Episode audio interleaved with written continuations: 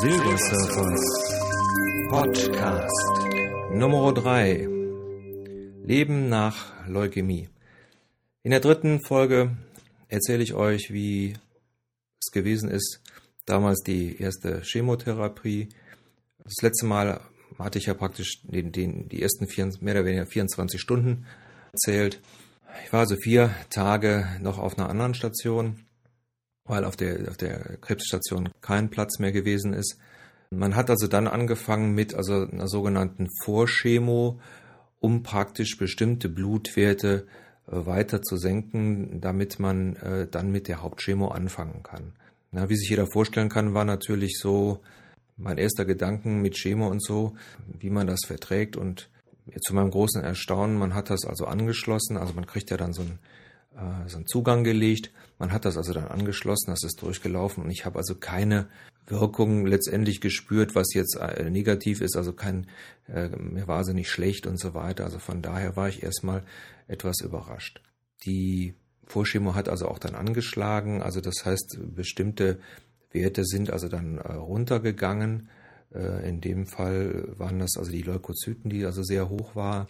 Dann wurde also was frei und ich konnte dann auf meine auf praktisch die Station 13a verlegt werden. Vielleicht, um es mal hier ganz kurz einzu, einzufügen, ähm, kleine Erklärung, also unser Knochenmark produziert also die Blutzellen, die hauptsächlichen, also das, das sind natürlich sehr viele, aber die, die, sage ich mal, so am meisten bekannt sind, sind die Leukozyten. Das sind die also praktisch, die für die Abwehr von Krankheitserregern zuständig sind die Thrombozyten, die äh, die Blut, Blutgefäße abdichten äh, beziehungsweise uns vor äh, Blutungen äh, schützen und die Erythrozyten, die für den Transport des Sauerstoffes zuständig sind. Erkläre das einfach hier nochmal deshalb, weil natürlich die, die Wirkung der Leukämie und auch die Wirkung der Chemo genau auf diese Zellen gehen. Das heißt, bei der, bei der Leukämie verändern sich einfach der Anteil der, der Zellen. Das heißt also, zum Beispiel die Erythrozytenanzahl geht also runter, was dann zur Folge hat, dass man ähm, aufgrund des niedrigen Sauerstoffgehalts im Blut tatsächlich abgeschlagen ist, äh, später dann eine Luftnot bekommt, eventuell Schwindel und so weiter. Thrombozyten ist klar, das heißt, wenn man sich verletzen würde oder wenn irgendwo eine Ader platzen würde, würde man also dann mehr oder weniger verbluten, beziehungsweise man kriegt ja die Blutung sehr schlecht gestoppt. Die äh, Chemotherapien, die, die sogenannten Zytostatika, gehen dann also, ähm, versuchen also die, die Zellteilungen zu hemmen, beziehungsweise die Zellen, die schnell wachsen, werden also von diesen Zytostatika angegriffen. Das heißt, alle Zellen, was zu den Nebenwirkungen führt. Warum?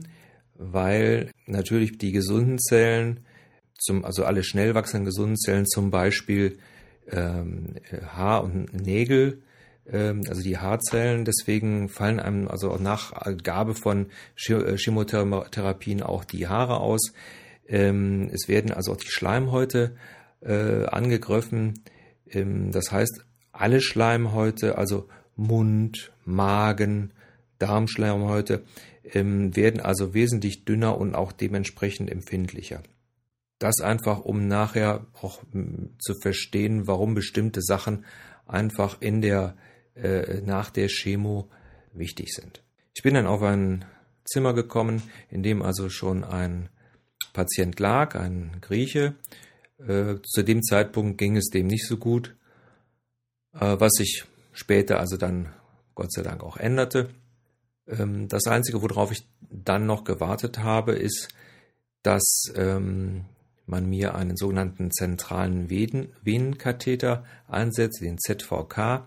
Das macht man deswegen, weil die Chemotherapie durch die dicksten Venen gehen soll, damit sich das möglichst schnell vermischt. Außerdem sind, ist die Chemo natürlich äh, hochtoxisch. Ähm, wenn man das jetzt in den Arm geben würde, wäre die Möglichkeit sehr groß, dass also da ja die Venen mehr oder weniger äh, verbrennen bzw. Schaden nehmen. Also dieses ähm, Dingen wird also praktisch über dem Schlüsselbein in eine äh, Vene eingeführt, die also zum Richtung Herz geht. hört sich im ersten Moment schlimm an und naja, gut, wer da nichts mit zu tun gehabt hat, es sieht auch etwas komisch aus, weil also aus einem raus dann ähm, ja so vier Leitungen laufen mit so kleinen Hähnchen dran. Ähm, ist aber im Laufe der Therapie also eine ganz große Erleichterung, weil man hier äh, Blut abnehmen kann und Infusionen und Transfusionen äh, letztendlich dran machen kann. Äh, man kann mit dem Ding also auch duschen gehen und äh, ganz normal, das wird also verklebt und immer kontrolliert und es sollte sich, wenn möglich, also nicht entzünden. So, nachdem dieser ZVK dann gelegt worden ist, ging es dann also auch sehr schnell mit der, mit der Chemotherapie los. Also bei mir war es einfach so, dass ähm, das Blutbild also so eine mittlere Katastrophe waren einen extrem hohen Leukozytenanteil. Thrombozyten hatte ich so gut wie keine mehr, was also ähm, ja, im Nachhinein natürlich umso erstaunlicher ist, dass ich also mich nicht verletzt habe und auch irgendwie keine Blutung und so weiter bekommen habe. Dass der HB-Wert schlecht äh, war, das hatte ich natürlich gemerkt, wo allerdings damals wusste ich natürlich noch nicht, wovon das gekommen ist. Und dann äh, ging es praktisch los. Die erste Chemogabe ähm, ist dann vier Tage lang, folgt eine Pause und dann gibt man nochmal eine, noch eine Chemo, die vier Tage lang ist. Ja, das ist eine von, eins von diesen neueren äh, Verfahren. SHAM nennt sich das. Man entwickelt da ja permanent dran, was die beste Möglichkeit ist. Und so wie man mir erklärt hat, ist es einfach so, äh, dass man früher die höchste Dosis äh, dem Patienten erst sehr spät gegeben hat, also mehrere Vorchemos, nicht so starke Chemos gegeben hat und dann ähm, praktisch diese starke. Ähm, man hat das aber dann aufgrund dessen geändert, weil man sich gesagt hat, die stärkste Chemo muss er dann kriegen, wenn er noch am meisten Kraft hat. Das ist in der Regel am Anfang und ähm, das scheint sich also auch zu einem Standard zu entwickeln. Also bei, bei der Gabe der Chemo selber ist es einfach, da merkt man noch nichts. Das wirkt erst wesentlich später. Man kriegt die Chemo, man merkt so nichts, man fühlt sich relativ normal, aber dann geht das relativ zügig. Das heißt, die ganzen Blutwerte gehen nach unten, äh, was, was dann zur Folge hat, dass man also ähm, ja, von, von heute auf morgen sich fühlt wie, äh, wie 90-Jähriger. Man, man kann also kaum, sich kaum bewegen und wie ich das schon erzählt habe, durch die, durch die äh, Erythrozyten oder nicht vorhandenen Erythrozyten, äh, man bekommt tatsächlich dann äh, Abgeschlagenheit, äh, kann also nicht besonders gut oder lange laufen. Und dann natürlich, sage ich mal, die Schleimhäute werden, werden angegriffen. Bei mir ist es so gewesen, dass ich mich an, im Mund an einem Brötchen verletzt habe. Eine Sache, die hundertmal im normalen Leben passiert. Ähm, aber wenn die Schleimhäute so ähm, durch die Chemo so angegriffen sind, entwickelt sich daraus eine Entzündung und diese Entzündung ähm, ist also dann so eine mittlere Katastrophe. Man, um das zu bekämpfen, googelt man dann mit Salbeitee äh, oder einem jodhaltigen Mittel, äh, um letztendlich das im, im Griff zu bekommen. Kann man sich so gar nicht vorstellen, dass so eine kleine Sache solche großen Auswirkungen hat.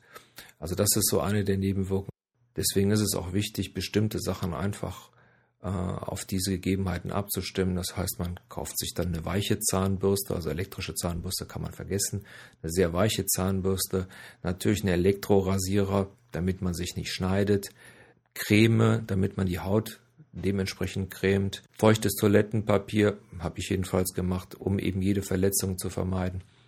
Haare habe ich persönlich mir äh, schon im Vorfeld dann ähm, von einer, von einer Lernschwester letztendlich abschneiden lassen, weil es war einfach unumgänglich und ähm, ja, bevor man dann im Bett liegt und lauter büschelweise die Haare verliert, habe ich mir gedacht, okay, dann müssen sie eben runter.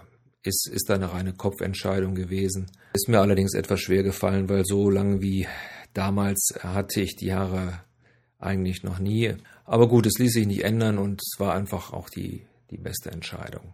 In der Situation ist man wirklich sehr, sehr nah äh, am Tod, wenn man das so sagen kann. Man unterhält sich dann auch mit, mit seinem Partner darüber. Ich weiß, dass in einer relativ späten Phase der ersten Chemo äh, wo es mir wirklich nicht sehr gut ging. Also man bewegt sich dann auch nicht mehr viel und man ja, befindet sich eigentlich mehr oder weniger in so einem Dämmerzustand. Weiß ich, dass ich mich mit meiner Frau auch darüber unterhalten habe, was passiert, wenn, wenn also feststellen würde, dass ich sterbe. War einfach meine Bitte an sie, dass das, wenn, wenn es also unumgänglich ist, dass ich dann äh, möchte, dass ich zu Hause sterbe, in meinem eigenen Bett, praktisch mit, mit meiner Frau und meinen, meinen Tieren zusammen bin sind Sachen, da muss man äh, tatsächlich drüber, drüber sprechen, weil ja, es hätte auch anders kommen können. Meine Frau war tatsächlich jeden Tag da. Ich weiß auch, dass äh, sie oft an meinem Bett gesessen hat ähm, und ein Buch gelesen hat, weil ich eigentlich gar nicht in der Lage war zu kommunizieren. Aber diese Zeit, die sie dann da war, äh, hat mir wirklich viel, immer viel Auftrieb gegeben, weil weil ich wusste, da ist also der Mensch, der, der mich liebt. Und ähm, das hat mir dann Auftrieb gegeben. Also wir mussten nicht immer miteinander sprechen. Es hat also gereicht, wenn ich wusste, sie kommt und sie ist da. Und äh, das hat also einen wahnsinnigen äh, Rückhalt gegeben. Die Versorgung im Krankenhaus war gut. Also ich persönlich habe mich so über das Essen nicht beschweren können. Ich hatte mir auch fest vorgenommen, grundsätzlich am Tisch zu essen. Das habe ich auch durchgehalten bis auf eine ganz kurze Zeit. Ähm, das war in einer Phase, wo ich also sehr schwach war. Wenn man natürlich so schwach ist, äh, ist man sehr häufig am Schlafen. Das ist auch grundsätzlich nicht schlimm, nur hatte ich einfach vergessen, genug Flüssigkeit zu mir zu nehmen. Durch die, durch die Chemotherapien sterben natürlich viele Zellen ab und um die Nieren zu unterstützen, sollte man also mindestens zwei Liter Wasser am Tag trinken. Zusätzlich ist es natürlich auch für den, für den Kreislauf wichtig, dass also genug äh, Wasser im Körper ist.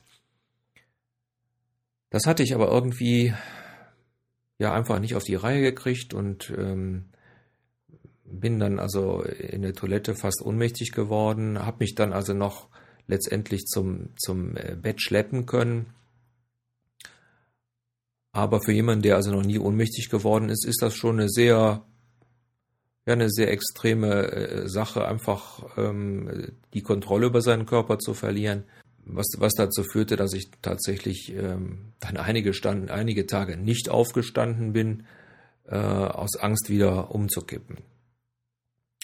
Hatte natürlich dann auch den Nachteil, wer nicht aufsteht, kann auch nicht zur, nicht, nicht zur Toilette gehen, äh, was, was natürlich dann ein Problem ist. Ähm, und wenn man dann so ein bisschen genannt ist, dann hat man natürlich Probleme, seine, seine Geschäfte letztendlich im, im, im Bett zu verrichten. Ähm, an dieser Stelle nochmal vielen Dank an meinen griechischen Mitpatienten, der dann immer so nett war und für die äh, kurze Zeit dann äh, das Zimmer verlassen hat.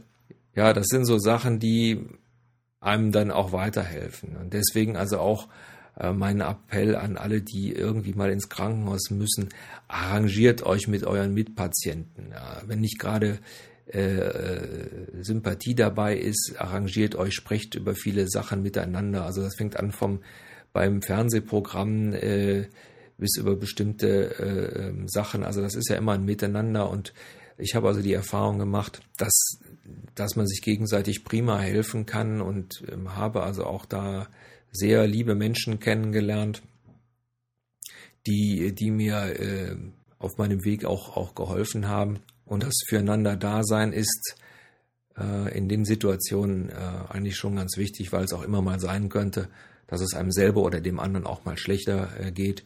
Also da ist man schon für sich da. Von daher also immer gucken, dass man sich mit den Leuten arrangiert. Sollte das mal nicht der Fall sein, gibt es also immer die Möglichkeit, auch dann tatsächlich ähm, so Zimmer zu wechseln. In den meisten Krankenhäusern gibt es ja die sogenannten Case Manager, die also dafür sorgen, wer wo in welches Zimmer kommt. Und sollte es mal nicht passen, das kann ja immer mal passieren, ähm, dann einfach die äh, Case Manager ansprechen, dass dann eben man verlegt wird und dann äh, zu einem anderen Patienten kommt. Ist immer eine gute Sache aus dem einfachen Grunde, äh, es sollte schon, sage ich mal, einigermaßen harmonieren damit man wirklich auch an der Gesundheit arbeiten kann und sich nicht permanent über, über seine Nachbarn ärgert. Ich war circa fünf Wochen in Aplasie. Aplasie bezeichnet eine Immunschwäche. In dieser, in dieser Zeit äh, ist also das Immunsystem nicht in der Lage, sich äh, gegen Infektionen oder Entzündungen äh, durchzusetzen, was natürlich zur Folge hat, dass ähm, es in diesem Zeitpunkt immer zu Komplikationen äh, kommen kann.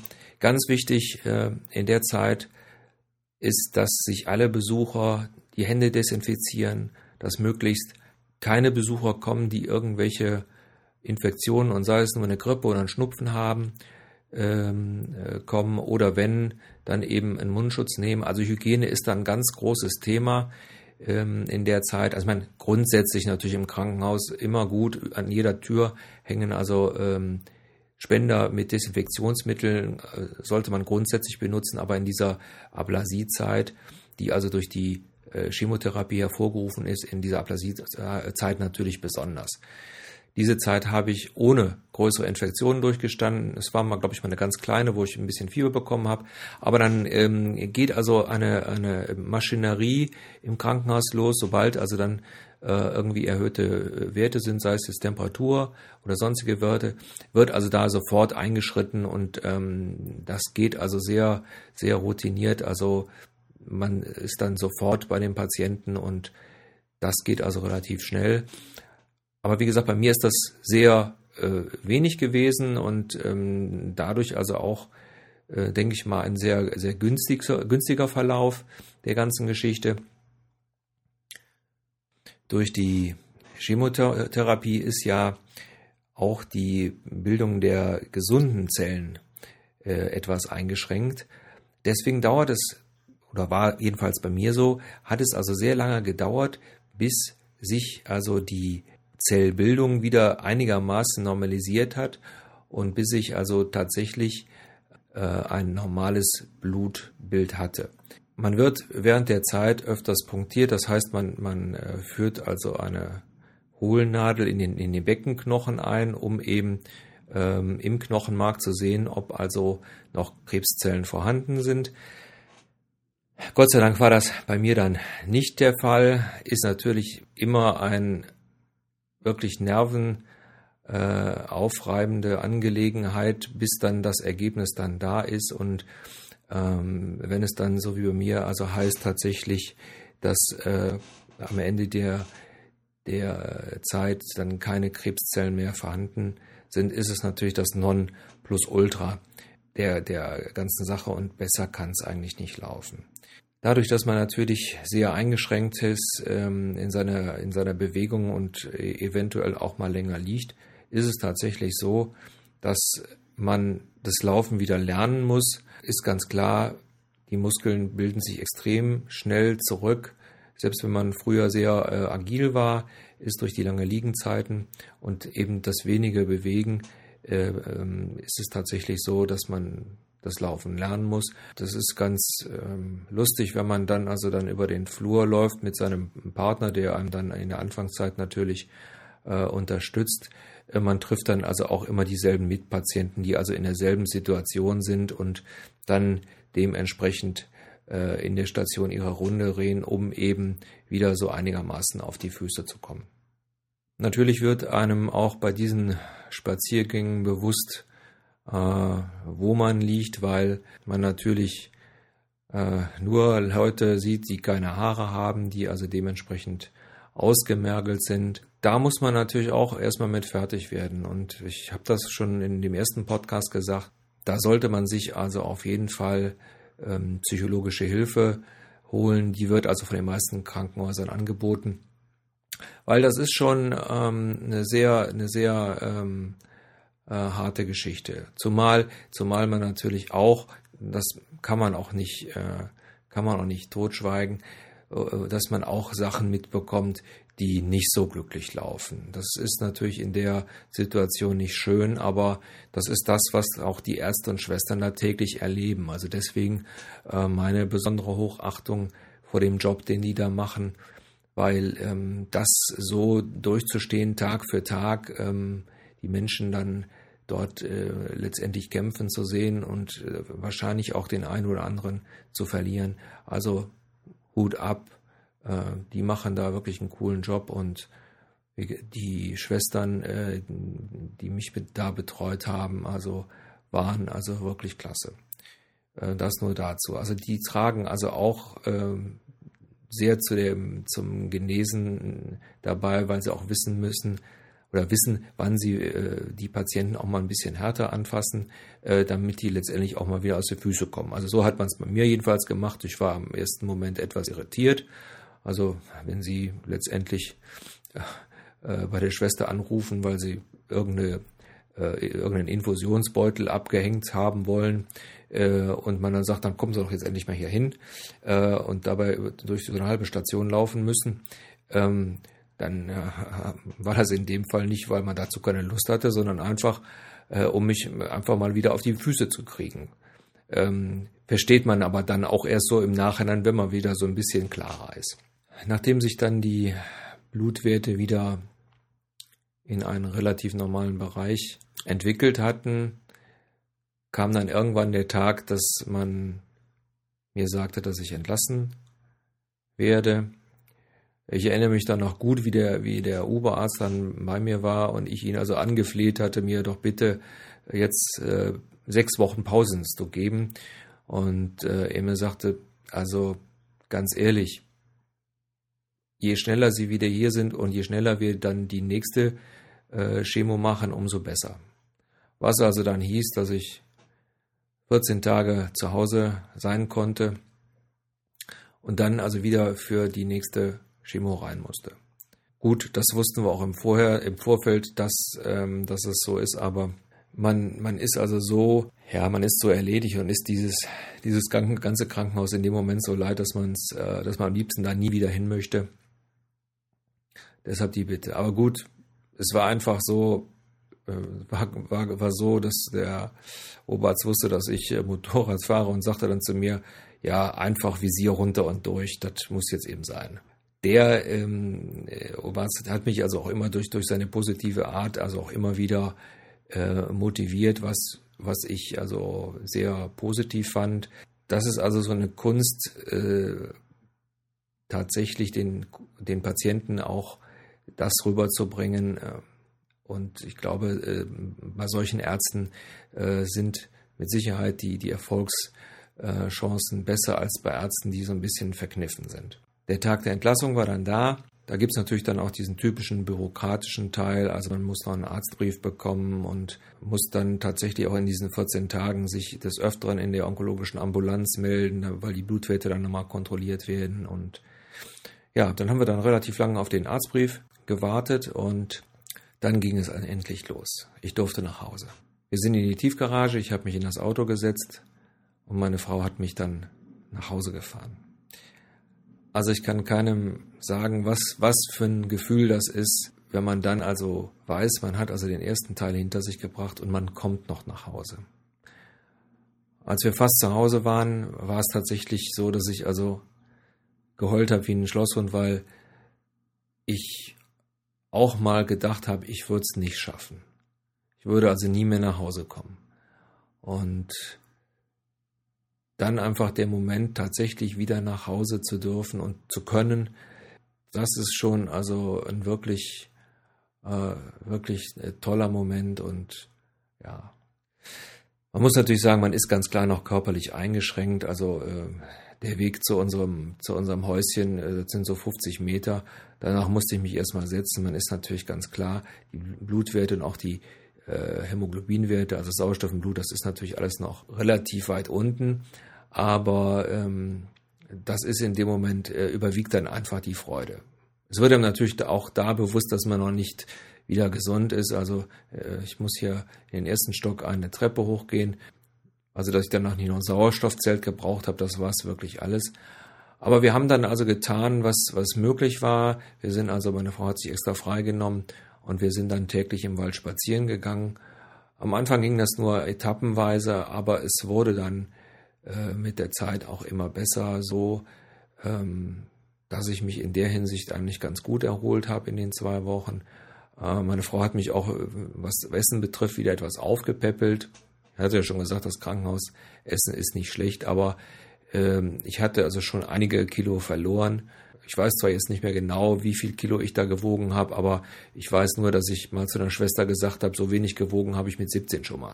Also diese, diese zwei Wochen habe ich sehr genossen und es hat damals schon Momente gegeben, in, dem ich, in denen ich tatsächlich äh, vergessen habe, dass ich so krank bin oder so krank war. Ja, ihr Lieben, das war's jetzt erstmal wieder. Ihr habt gemerkt, das ist so ein Thema, was, was auch nicht so einfach zu erzählen ist, weil es wirklich eine harte Zeit ist und ich teilweise die ganzen Bilder, die sich da in meinem Kopf äh, abspielen, auch alle gar nicht so wiedergeben kann und auch nicht die Emotionen. Äh, sind natürlich auch viele Sachen, die ich, ähm, die ich ausgelassen habe. Erstmal, weil es äh, einfach sehr schlecht zu transportieren ist ähm, was, was man da empfindet und äh, viele Sachen, sag ich mal, sind auch dann zum Hören vielleicht nicht so schön. Äh, eine Sache noch, äh, ich hatte ja erzählt, mein erster Mitpatient war also ein Grieche. Also es ist immer ein schöner äh, schöner Moment, wenn man dann äh, irgendwann seine Mitpatienten auf einer äh, auf der onkologischen Station mal wieder trifft und die also in einem äh, guten Zustand sind. Also damals ist es mir so passiert, dass ich äh, dort gelegen habe, weil ich eine, eine Infusion bekommen habe und äh, das dann kam jemand in das Zimmer mit dunklen Haaren, guckte rein und ging wieder und äh, kam dann nochmal wieder und ich dachte schon, was ist das denn für ein Spinner? Und dann kam der nochmal wieder und ich gucke den so an und denke mir, Mensch, das ist mein alter Grieche. Dadurch, dass man also da natürlich keine, keine Haare hat, weder äh, Körperbehaarung noch Kopf noch, noch Bart, äh, erkennt man viele Leute auch einfach nicht mehr so schnell wieder, weil Haare einem also extrem verändern.